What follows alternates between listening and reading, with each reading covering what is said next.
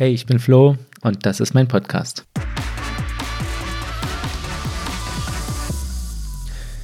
Also, wenn selbst deine Oma fragt, wann mal wieder eine neue Podcast-Folge rauskommt, dann wird es aber höchste Zeit, eine neue Podcast-Folge zu machen. Also, herzlich willkommen zu dieser Folge. Es ist der 18. März und es war der 18. Februar, als die letzte Folge veröffentlicht wurde. Also, es ist ein Monat her. Und weißt du, manchmal fällt mir auch einfach nichts ein. Manchmal fehlen mir auch einfach die Worte. Und bei dem, was die letzten Wochen in unserer Welt gar nicht mal so weit weg von uns passiert ist, fehlen mir auch einfach die Worte. Und dann hilft es auch nicht zu wissen, dass an meinem Kalender so ein Spruch steht für März. Sieh die Welt, wie du sie sehen willst, aber so viel kann ich dir sagen. Es lebt sich besser in einer Welt voller Wunder. Es hilft aber zu wissen, dass dieser, diese Aussage in meinem Buch sich anschließt an ein Kapitel, wo es auch extrem schwer fiel, an Wunder zu glauben, wo ich trotzdem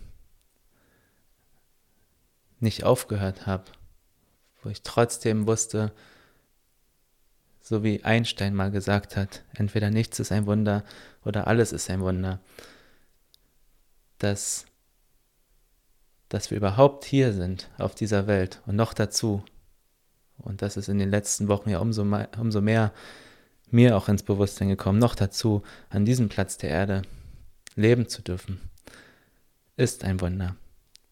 Deswegen ist alles ein Wunder.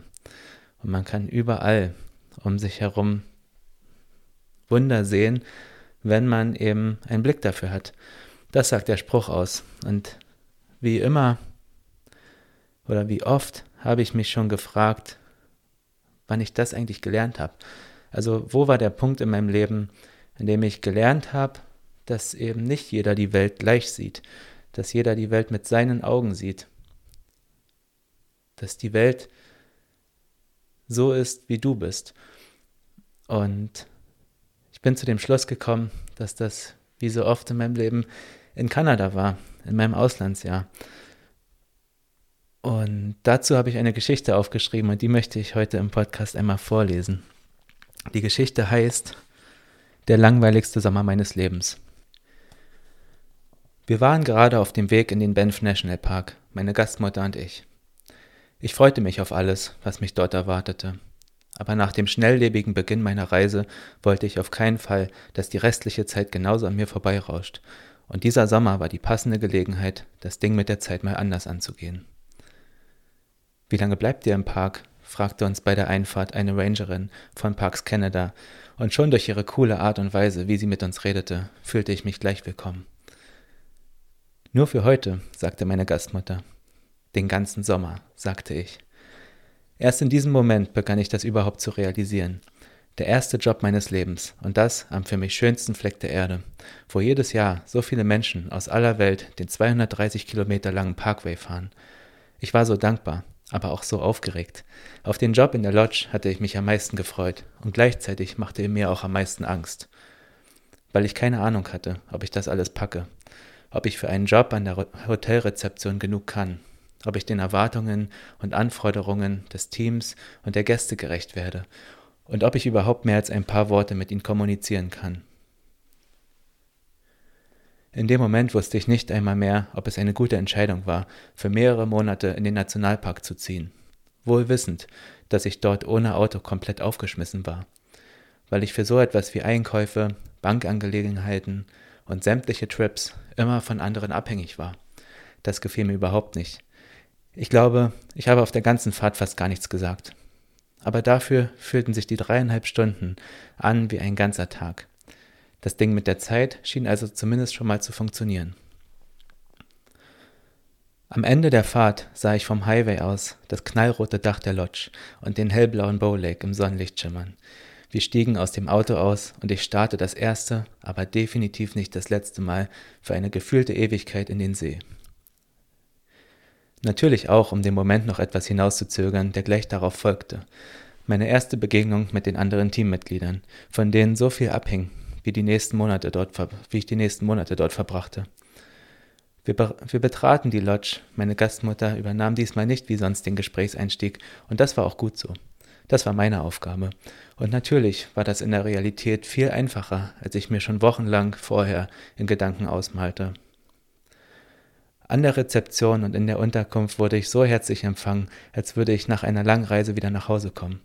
Es war gleich zu spüren, dass die ungefähr 20 Teammitglieder aus unterschiedlichen Nationen und Regionen unseres Planeten in den wenigen Monaten seit Beginn der Saison zu einer Art Familie zusammengewachsen waren. Und es brauchte nicht mal eine Minute, um mir das Gefühl zu geben, dass auch ich selbstverständlich Teil davon bin. Das war auch unglaublich wichtig, denn wir teilten uns unsere Wohnungen, unsere Aufgaben in der Lodge, unsere freie Zeit, gemeinsame Lebensmomente und Geschichten von den schönsten Roadtrips, den abenteuerlichsten Wanderungen, Kanu- und Klettertouren, wilden Campingtrips, Begegnungen mit Bären, Wölfen, Pumas, Elchen und natürlich den witzigsten Lodgegästen der Welt. Bei all dem spielt es keine Rolle, woher jeder von uns kam.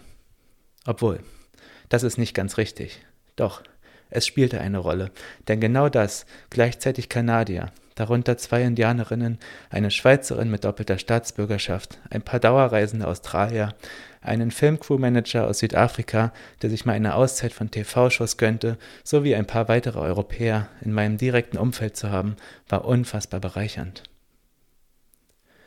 Jeder Einzelne brachte andere Geschichten und Erfahrungen mit. Jeder sah deshalb die Welt anders. Aber im Grunde waren wir alle einfach Menschen, die zur selben Zeit auf diesem Planeten am Leben sind und sich für diesen Sommer auf wundersame Weise aus Millionen von Orten genau denselben ausgewählt haben. Und das war auch schon die einzige gemeinsame Basis, die wir brauchten, um gut zusammenleben zu können. Auch wenn es natürlich nicht immer zwischen allen Harmonie pur war. Aber ist das Leben nicht langweilig hier? Fragte mich eines Tages ein Tourist, der wie die meisten nur kurz auf der Durchreise bei mir im Coffeeshop einen Kaffee trinken wollte.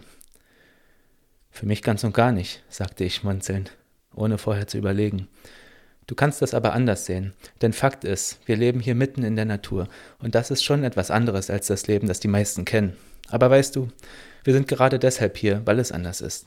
Wir leben hier für die Erfahrung, für eine richtig gute Zeit, für diesen einen Sommer in der Lodge, den wir nur ein einziges Mal so erleben können. Es war keine auswendig gelernte Antwort. Ich war selbst davon überrascht und musste auch mehrmals darüber nachdenken. Was heißt denn überhaupt schon langweilig? Klar weiß ich, was Langeweile meint. Ein unangenehmes Gefühl, nichts mit sich anfangen zu wissen. So ähnlich steht es auch im Duden. Als unangenehm, lästig empfundenes Gefühl des Nicht-Ausgefülltseins, der Eintönigkeit, Ödheit, das aus Mangel an Abwechslung, Anregung und Erhaltung an interessanter, reizvoller, reizvoller Beschäftigung entsteht. Das traf definitiv nicht zu. Nichts davon. Dieser Sommer war das komplette Gegenteil. Wenn man so will, also eine Langeweile voller Lebensfreude. Heute würde ich die Frage deshalb mit Ja beantworten und dann grinsend nachlegen, der langweiligste Sommer meines Lebens. Denn nie hatte ich gefühlt so viel Zeit für mich, für andere Menschen und die Natur um uns herum. Nie hatte ich sie so intensiv und bewusst wahrgenommen. Nie verging sie langsamer als in den drei Monaten. Warum? Weil ich nicht in Eile war. Weil ich mir so viel mehr Zeit für diesen Ort genommen hatte als die meisten anderen Menschen, die dort anhielten. Es schien regelrecht, als lieferten sie sich ein, in ihrem Urlaub einen stressigen Wettbewerb, wer in der kürzesten Zeit an den meisten Orten ein Beweisfoto einsammelt. Tagtäglich wurde aus der morgendlichen Stille von einer Minute auf die andere, nämlich genau zur Öffnungszeit unseres Coffee- und Souvenirshops, ein turbulenter Touristenmagnet. Wie so oft im Leben trifft hier die 80-20-Regel ganz gut zu. Von all den Menschen, die zum Bow Lake kamen, nahmen sich nur schätzungsweise 20 Prozent die Zeit für einen einstündigen Spaziergang am See oder checkten sogar spontan für ein oder zwei Nächte bei uns ein, um die Gegend noch etwas mehr zu erkunden. Die anderen 80 Prozent hielten sich insgesamt nicht länger als eine halbe Stunde am See und in der Lodge auf. Ich wünschte, ich würde das hier gerade etwas übertrieben darstellen, aber das lief leider wirklich ungefähr immer so ab. Zuerst ganz aufgeregt zum Bowlake hasten, schnell ein paar Selfies machen oder sich alternativ von anderen fotografieren lassen, dann noch kurz in den Shop, um ein paar Snacks, Mitbringsel und einen Kaffee, natürlich meistens to go, zu kaufen. Und dann bloß keine Zeit mehr verlieren, um auf jeden Fall noch alle weiteren Orte auf dem Reiseplan abhaken zu können.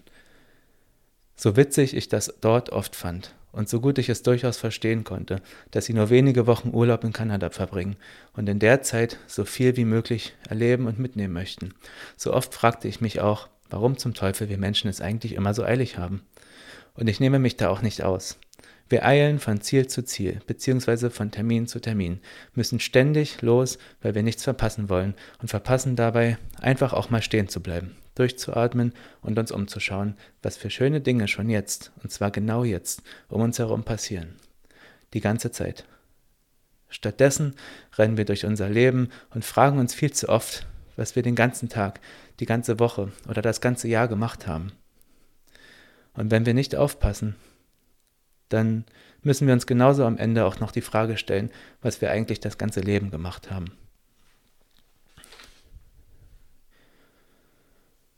Weil alles wie im Flug vergangen ist, weil es viel zu wenige oder im schlimmsten Fall nicht mal einen einzigen Moment gab, in dem wir voll und ganz da waren, körperlich und geistig. In der Lodge hatten wir solche Momente durchaus. Wenn am Abend der letzte Reisebus losrollte und die letzten Individualtouristen weiterfuhren, waren wir ganz unter uns, unser Team und die Übernachtungsgäste. Da war dann viel Raum für Begegnungen und lange Gespräche. Da war Zeit, um nicht auf die Zeit achten zu müssen.